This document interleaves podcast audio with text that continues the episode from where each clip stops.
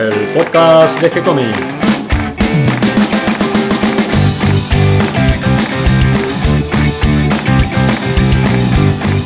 Muy bienvenidos a un nuevo episodio de G-Comics, el podcast donde hablamos de todas las técnicas necesarias para realizar un cómic, cómo dibujar un manga y todo el conocimiento requerido para dibujar esa historieta que tenemos dando vuelta en la cabeza.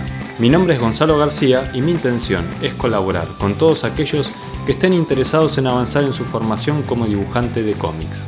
Hoy traemos un nuevo episodio de historieta europea, de historieta franco-belga, acompañado de nuestro experto en historieta francoparlante, Mario Borkin. ¿Cómo estás, Mario? Hola, Gonzalo, ¿cómo te va? Bueno, experto, eh, me, sobrepasa enormemente. nada más que un, no sé si un lector y un amante de la, pero experto, creo que no, pero bueno. Un cirujano eh, fan de la historieta europea. sí, eso es mejor. Estábamos discutiendo, Mario, qué nombre le poníamos a esta sección.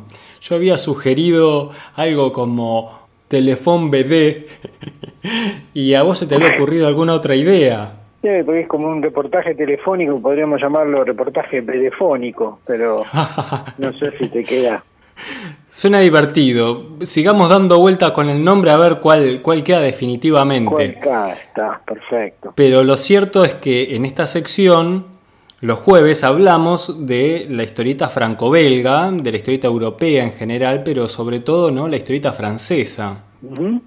Y hoy traemos de invitado eh, como el representante del guion y de la historieta francesa, que es René Goscinny. Sí, bueno, eh, René Goscinny es, es casi, te diría, el padre de la, de la BD francesa, ¿no? De, o sea, el conector entre la BD francesa de los 30, que, que habíamos hablado, ¿te acordás? De Rodolphe Toxer, que, que por ahí es el que pone a rodar esto todo este asunto de la historieta y Digo, sí, en Francia es un monstruo, es el que realmente lanza la, la BD francesa tal como la conocemos actualmente. Es el, te diría que está bien de llamarlo el padre de la nueva BD francesa.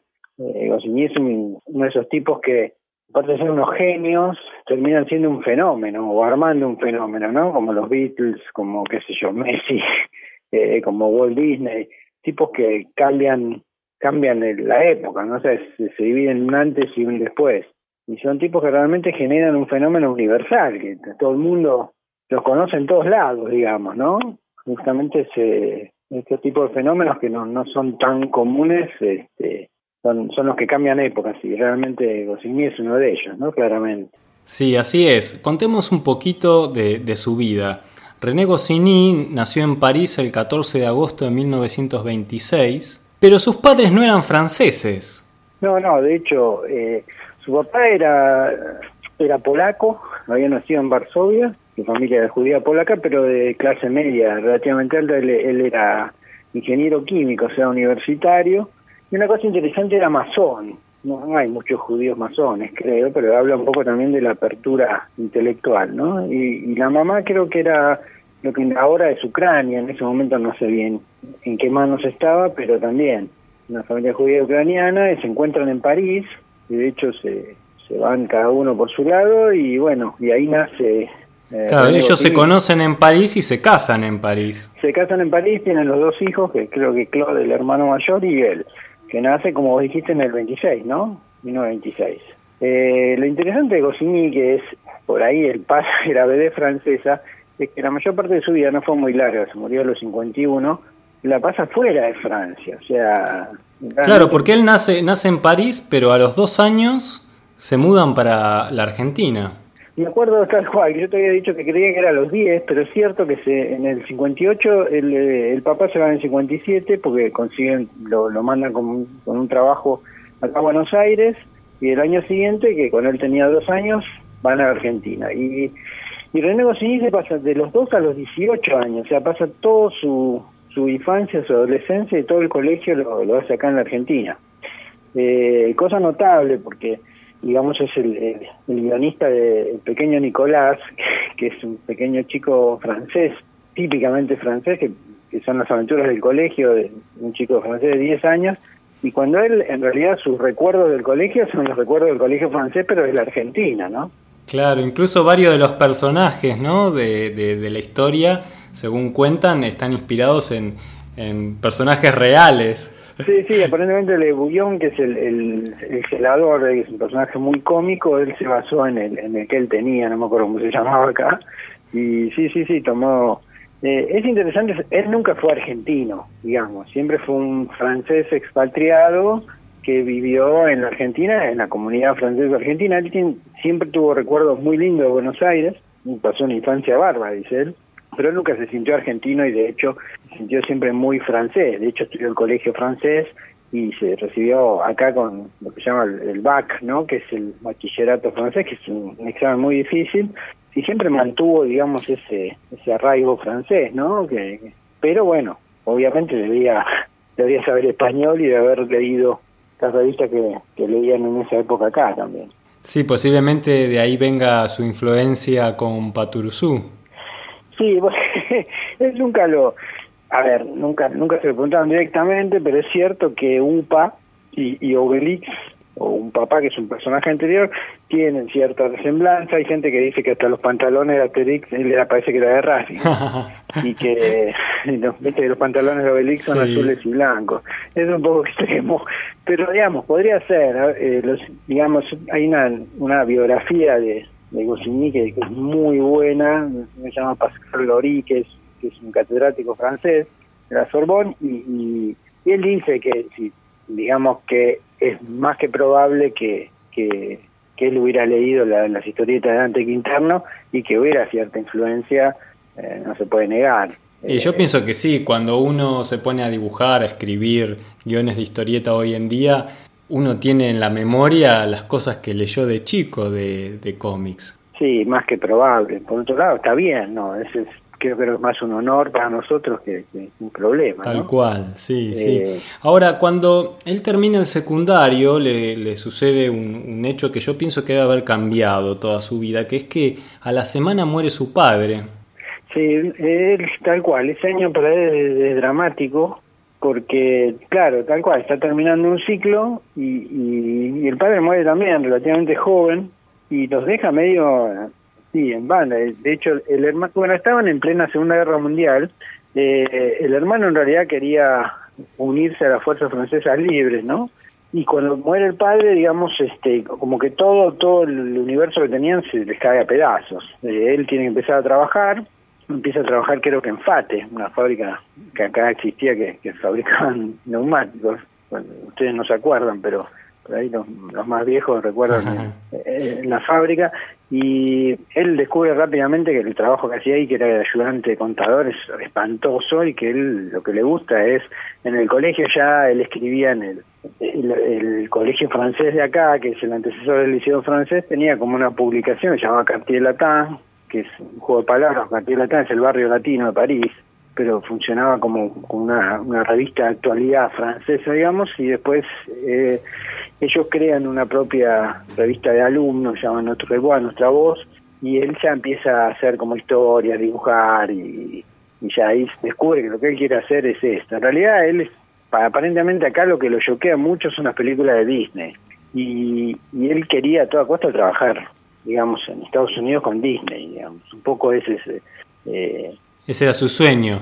Y creo que lo que hizo en su vida es algo muy parecido. Yo creo que por ahí él se murió demasiado joven, pero si no hubiera hecho algo parecido a lo que Disney hizo con la revolución que armó, porque Goscinny lo que tenía era no solo una, una tremenda inteligencia, o sea, a él le gustaba dibujar, no dibujaba demasiado bien y escribía mucho mejor, pero él tenía ya toda una idea en la cabeza, ya incluso, digamos, de, tomar la, la, rienda de productor, ¿no? Y, de mover la cosa. De hecho, vamos a ver en la historia posterior que él eh, se da cuenta rápidamente que, que si uno no, digamos, si la gente que hace BD no la produce, va a caer siempre en manos de lo que pasó en Estados Unidos, ¿no? O sea, eh, sindicatos de como de empresas que terminan destruyendo, no destruyendo, pero manejando a su manera, digamos, la, la creación de los artistas. Ah, bueno, el ejemplo más emblemático me parece que es el de Siegel y Schuster, que ellos crean Superman y terminan en la pobreza extrema y si no fuera por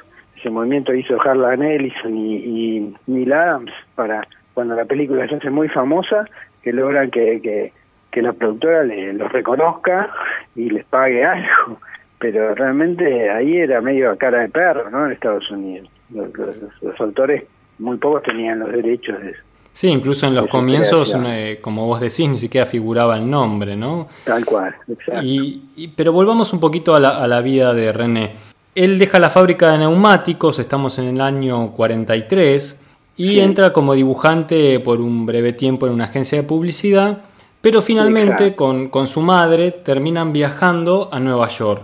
Sí, porque, la- digamos, fue providencial que ellos se vinieran a Buenos Aires porque la familia de la madre que quedó en Francia, obviamente cuando Francia es invadida por, por Alemania y, se arma la Francia colaboracionista de Vichy, la familia que quedó ahí de, de la madre es deportada y, y termina muriendo en los campos de concentración. De hecho, si ellos se hubieran quedado ahí, probablemente René hubiera corrido el mismo, el mismo destino. Eh, pero uno de los tíos se había ido a Estados Unidos. Entonces, eh, medio que cuando muere el, el marido de Ana, la, la mamá de René, los invita, o sea, los, los manda a llamar y, y ellos tienen la idea de que el sueño americano, viste, ahí se puede desarrollar bien, que, que pueden trabajar mejor, que, que pueden ganar bien y él todavía tiene la idea de poder triunfar, ¿no? En, en, En Disney. en, en Disney. Pero la decepción es terrible, porque de hecho él lo dice en un reportaje, dice, yo venía de vivir en Buenos Aires, que era una ciudad hermosa, recontinente, muy moderna, este y caí en un lugar que era gris, árido, tremendamente agresivo, o sea, él la pasa muy mal en Nueva York. Eh, no, no solo el primer año, sino lo... Porque él, él creo que va con la madre, como vos decís, en el 48, En el 45 viaja a Nueva York. 45. Claro, porque él se va de acá y paradójicamente creo que unos meses después de que él se va llega acá Hugo Pratt. Ah, O sea, mira vos. como un cambio. Hacen un enroque. Sí, nosotros en ese sentido tenemos parte de la historia de, de la historieta enorme porque Hugo Pratt después hace casi todo su formación y su desarrollo acá cuando él se va para allá. Sí. Sí, claro, él se va Sí, es verdad, había publicado un poco en Italia, pero muy poquito, Tal alguna cual, cosita. después, bueno, cuando vuelve, sí. Y, y claro, ellos van en el 45 y él se queda un año porque en el 46 va a Francia. Porque el problema es que si se queda en Estados Unidos tiene que hacer el servicio militar allá. Entonces él elige hacerlo en Francia. Y entonces 46 y 47 pasa, digamos, eh, su segundo año en Francia, ¿no? Su tercer año en Francia de toda su vida.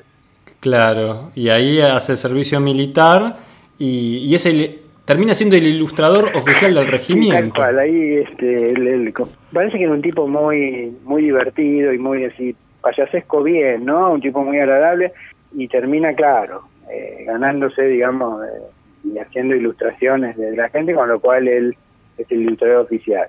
Y después vuelve a Estados Unidos con la idea de, bueno, de, de triunfar, como decía, pero él mismo... Claro, ahora sí, ahora sí. Ahora sí, pero eh, él dice, en un año conocí absolutamente a todos los productores y se conocí absolutamente toda la forma de rechazo posible, que eso es algo que, hay que destacar. eh, la verdad que me costó enormemente y al final de último empieza a trabajar, digamos, en distintos lados así de, de otra cosa, hasta que entra en un, en un estudio de, de dibujo, que es el estudio Sí, en un pequeño estudio, Sí, porque pero eran... con un nombre muy grandilocuente, que es eh, Charles Ajá. William Harvey.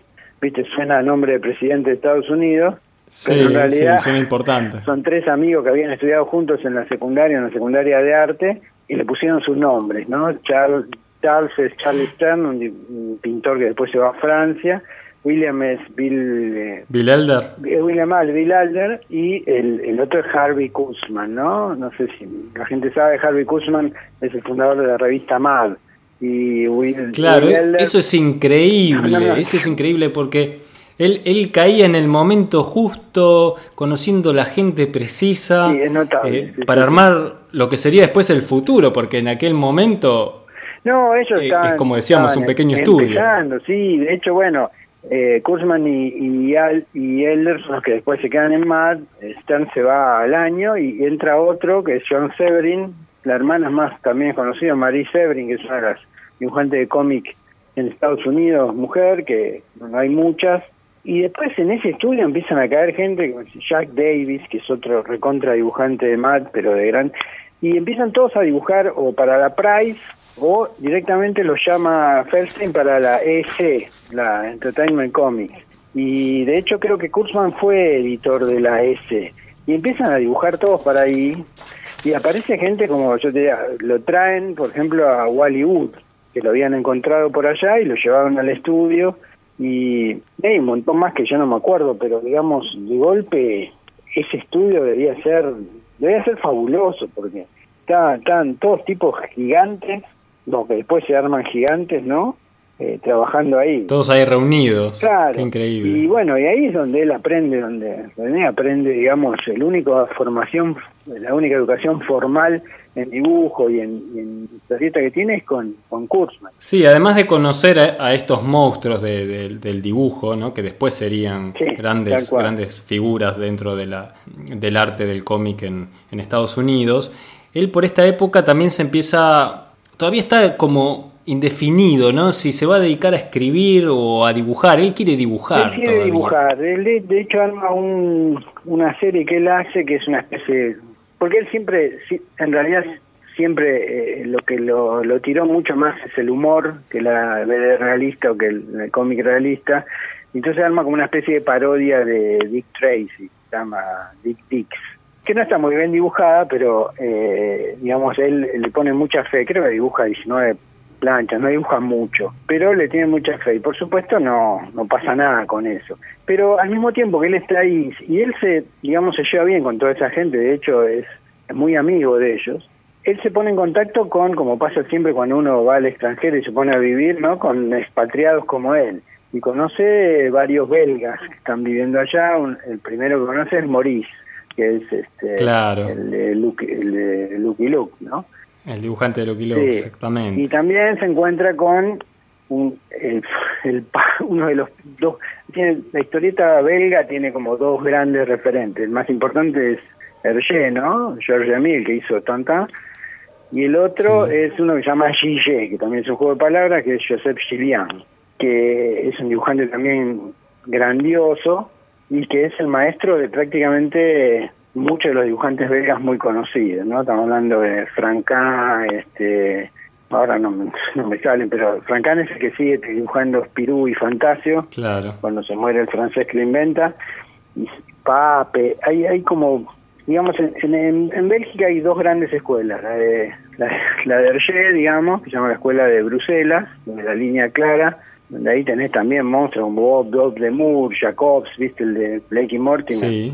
Y tenés por todo lo que llamaban la escuela de, de Marcinel, que era un barrio de Charleroi, una, una pequeña ciudad, donde estaban todos estos monstruos. Gille, Franca, este, Maurice, eh, el de los, ¿cómo se llama? De los pitujos. Sí, sí. Y, bueno, este Gille en realidad cae en Nueva York también porque se había ido y bueno, incluso vive, no sé si mucho, pero pasa vive un tiempo en la casa de... y, y es Gilles que medio lo conecta un poco con otros belgas, digamos, se lo van haciendo y hay un como un empresario belga llamado Fontaine que una vez lo ve y le dice, bueno, si volvés, si venís por Bruselas, tráeme lo que estás haciendo y, vemos. Y cuando Gilles se vuelve a, Francia, él le manda este a Dick Dix por correo. Sí, que quiero comentar una anécdota de, esta historieta Dick Dix, que es la primera y la única que, dibuja Goscinny, que como él no, no le salían los autos, eh, optó por eliminarlos, entonces los personajes van corriendo de un lugar al otro. Sí, sí, sí. Bueno, eso pasaba acá con, ¿te acuerdas un, dibujante Oski? No sé si era que no sabía dibujar pies o patas, entonces siempre todos los caballos y los indios ya estaban con pasto alto. o sea, siempre hay recursos así. Este, Para escapar a los problemas. Exactamente.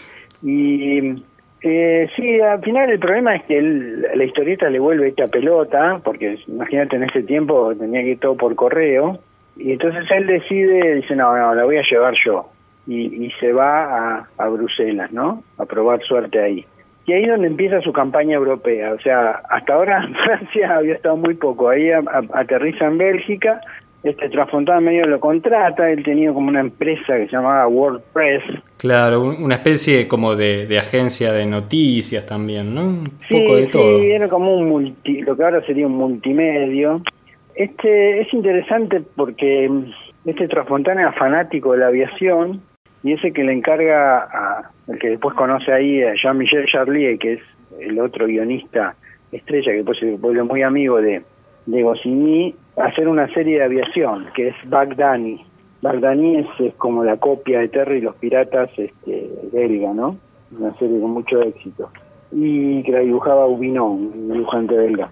Y, entonces él empieza a trabajar con él, pero la verdad que todo ese periodo belga es bastante, los primeros años que trabaja no, no, no hace lo que él quiere. Pero le toca, le, toca un trabajo muy interesante y que también da pie a lo que viene luego, que uno de los primeros trabajos que le encargan es que supervise las ilustraciones de, de un dibujante que, que, participaba ahí también con, con sus dibujos, que era Albert Uderzo. Claro, eso pasa después, sí, en, el 51 creo.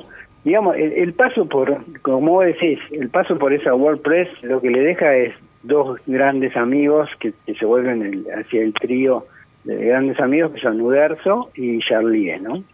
Eh, Jean-Michel Charlier es, es, dibujante también, pero después se vuelve guionista, se hizo muy famoso por eh, Blueberry, ¿no? Sí, sí, un gran guionista, cuenta muy bien, tiene historias geniales. Sí, no, no, es impresionante. Pero en general, Charlie siempre prefiere la, la realista, ¿no? O de aventuras, o qué sé yo. Mientras que Goscinny siempre es más bufón. Es verdad, son, un buen complemento, ¿no? Como para fundar una revista.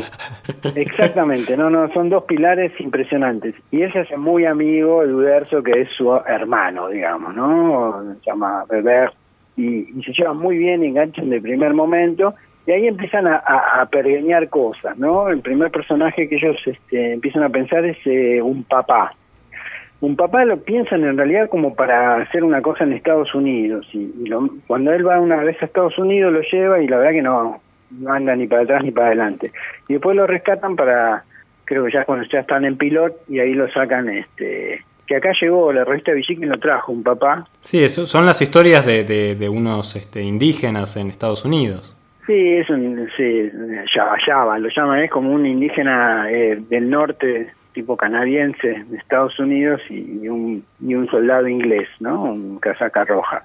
Las aventuras son divertidas, es un poco antecedente también de lo que después explotaría, ¿no? Con, con Asterix.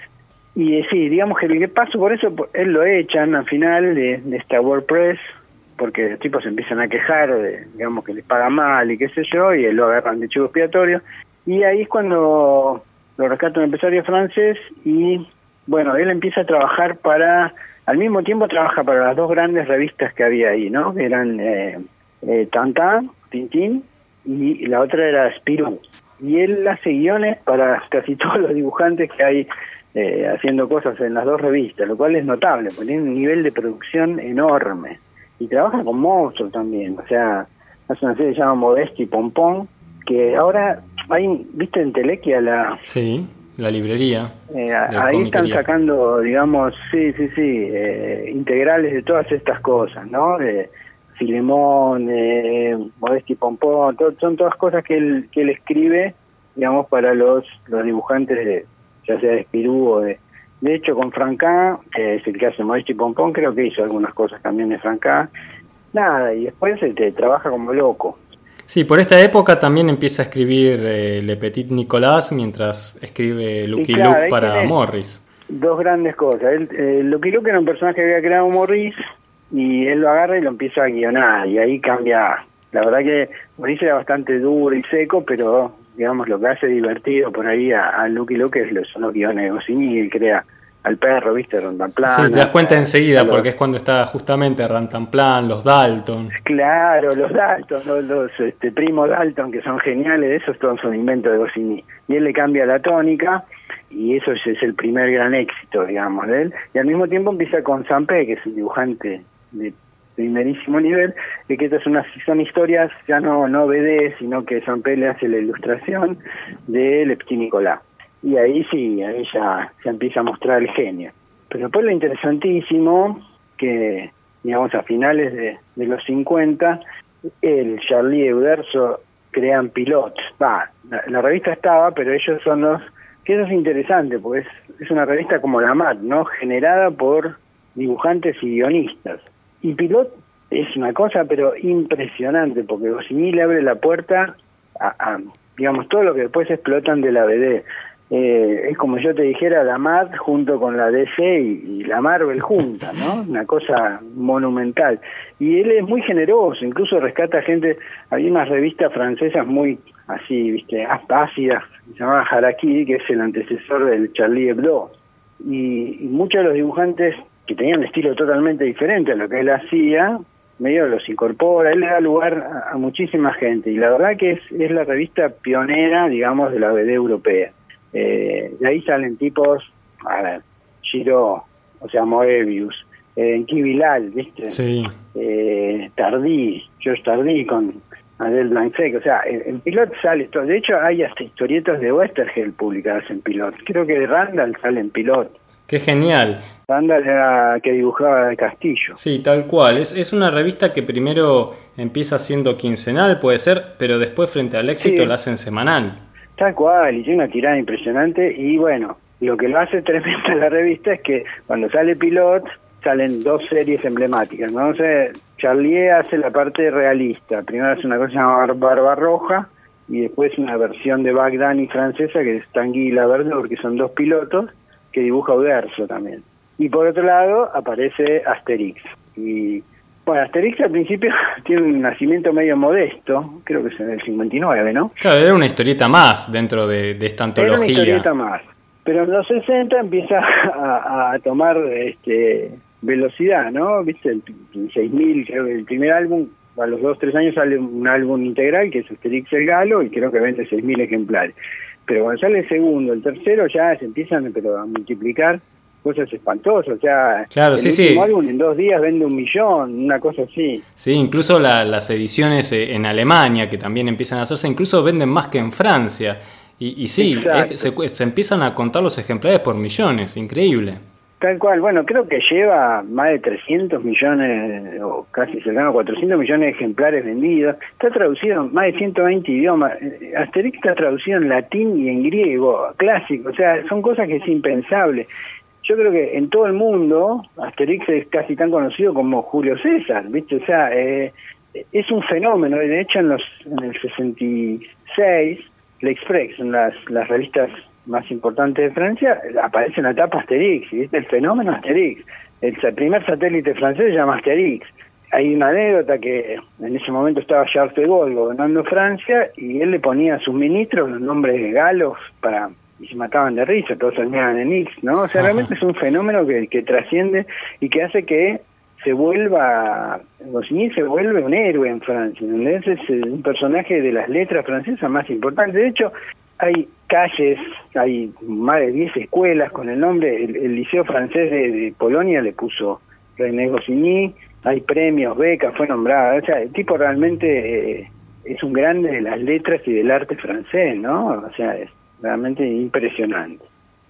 Lo interesante con Asterix, que si bien es como algo bien eh, francés, bien nacional, eh, tal vez por su propia historia, de que él vivió un poco en Argentina, un poco en Estados Unidos y un poco menos en Francia, eh, tal vez todo este, este carácter universal de su propia vida, a pesar de ser una historia que en principio podría parecer localista, incluso porque tiene, es de humor y el humor tiende a ser localista, eh, él logra algo que es universal. Sí, tienes razón, incluso eh, la identificación no del, pueblo, el único pueblo galo que resiste contra el invasor potente, pero tiene una cosa también de comedia, realmente es cierto, y, da lo que tiene Asterix es que, bueno, empieza a ser como esos personajes entrañables, ¿viste? O sea, son esos fenómenos, como pasa con Peanuts o Mafalda o qué sé yo, que ya trascienden al autor, ¿viste? O sea, de golpe se vuelven fenómenos este, como parte tuya, ¿no? Que vos, vos conservás como si fuera de tu acervo. Esas son las cosas eh, extraordinarias de los creadores, ¿no? Y yo creo que lo que vos decís es cierto, la historia de Goscinny debe haber influenciado enormemente que, esto sea un éxito. Es probable que si hubiera quedado en Francia, bueno, se hubiera muerto, pero si, si hubiera pasado la guerra, es probable que por ahí no fuera tan, tan universal. Y tal vez el hecho de tener una cultura más abierta, ¿viste? Haber estado acá en Argentina, en Estados Unidos, qué sé yo, y interactuar con gente como Kurzman, me refiero a eso, te, seguramente te abre la cabeza y hace que la obra sea más, más universal y reconocida en todo el mundo. En Indonesia leen Asterix, ¿viste? Porque sí que pueden tener que ver con la cultura francesa, sin embargo, este, eh, ha pegado enormemente. Y, y aquí él llega como a su punto cumbre, ¿no? Porque eh, eh, creo que es su, su obra máxima, Asterix, lo más logrado. Sin duda, pero hay una cosa que a mí me encanta que muy poca gente lo ha hecho Asterix se vuelve el motor de Pilot, o sea, y le permite a él seguir proyectando la BD francesa a través de Pilot. Él podía haberse quedado, digamos, con su creación, y el tipo se juega, y la guita que gana con Asterix la vuelve, o sea, él tenía como una idea de armar algo como Disney había armado, o sea, armar toda la, la animación, y de hecho, empieza la animación y él funda la animación digamos, importante, crea unos estudios que llaman Idefix, como el perro de Asterix, y, y, motoriza lo que es la, industria, digamos, de la animación y, y, por último también del cine, que a él le gustaba un montón. De hecho, él deja Pilot después del mayo francés de 68, porque le hacen todo un planteo bastante horrible que no tenía nada que ver, y se dedica un poco más a la animación y al cine, ¿no? Sí, él escribe varios guiones de cine. Sí, sí, sí, escribe varios guiones y se muere muy joven, se muere a los 51 años de, un paro cardíaco cuando nadie lo esperaba y una lástima porque probablemente hubiera podido hacer mucho más, ¿no? Y a mí lo que me encanta de él es que él usó su figura para, para desarrollar, él tenía, por eso me, parece parecido a Disney, ¿viste? Como diciendo, tenía una idea grande en la cabeza y realmente da toda la sensación de que era muy buen tipo. Hace un par de años se hizo una, una edición de, de Asterix en Argentina con, con una nueva traducción más em, adaptada a nuestra forma de hablar. Y casualmente, esta semana salió a la venta eh, una nueva edición de la colección completa de Asterix. En este caso viene de España, una muy linda edición con tapas duras y que trae también este, apuntes y, borradores de los, de los creadores, ¿no? tanto de Uderzo como de, de Goscinny. Eh, muy interesante, muy, muy lindo para, para comprar si uno quiere recordar a, este creador y recorrer un poquito su obra. Yo creo que es, es una obligación de todos, por lo menos leer uno, uno de los Asterix, es, una obra de arte, habría que leer todos, yo creo que todos valen la pena y si vos tenés que elegir uno resulta difícil decir cuál es el mejor, ¿viste? A veces uno tiene preferencia, pero la verdad que son todos brillantes. Eh, eh, Petit Nicolás es una genialidad que realmente, eh, yo me acuerdo, la, empecé a leer, había una revista que se llamaba Antifaz, que era como el primo grande de Antiojito acá, de García Ferré, que, que traía BD y traía estas cosas. Yo empecé a leer Petit Nicolás y, y me mataba de risa, era una cosa impresionante. Y la verdad que todo lo de él vale la pena. Después tiene otra serie, se llama Is No Good, que es un, visir, que yo que también es divertida, pero... Yo la he leído, es divertida, pero no llega, a la altura que logra con Asterix. No, no, y, y Lucky Luke también es muy divertido y, la verdad que bueno con, con Luke Luke hay algunos episodios en particular que son geniales no, generalmente cuando están los Dalton. Los Dalton que es un invento de él. Y, y él le trataba de hacerlo todavía un poco viste que el dibujo de Maurice es un poco rígido. Eh, él, logra con Uderzo una, una movilidad que por ahí con, con Lucky Luke no, no se ve.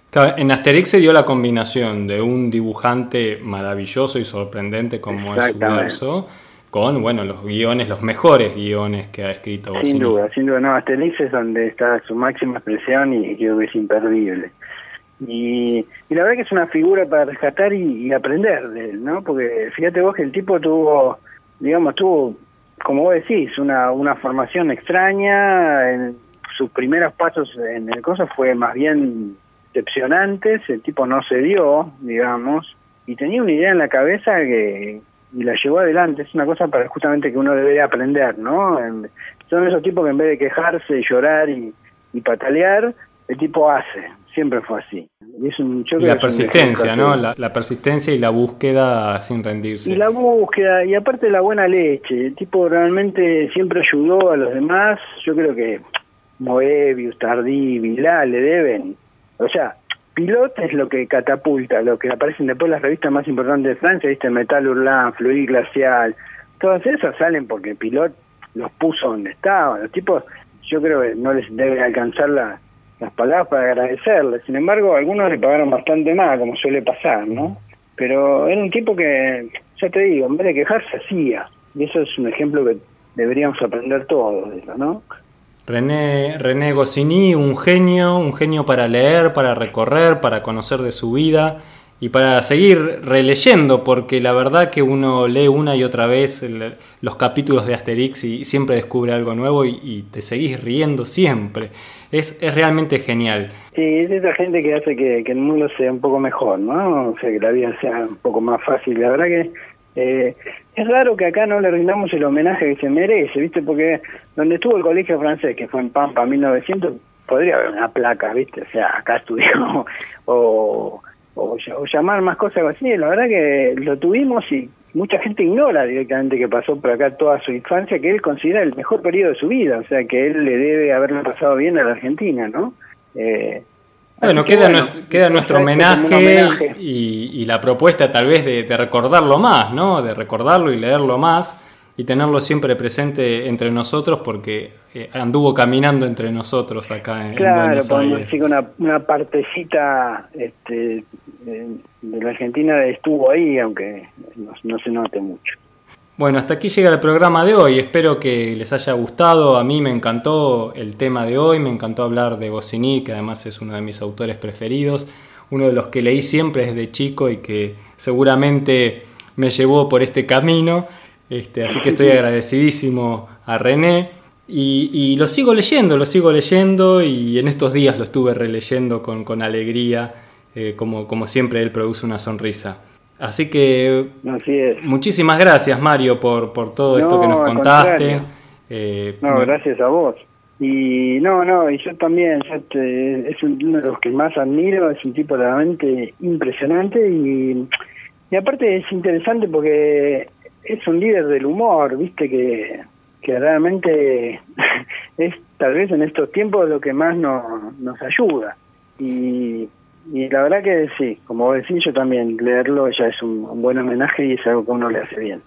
Muchas gracias, Mario. Queda también la, idea de hacer un, un programa especial sobre Asterix específicamente. Creo que podría ser algo muy lindo y que lo dejamos para un poquito más adelante. ¿Te parece? Dale, cómo no.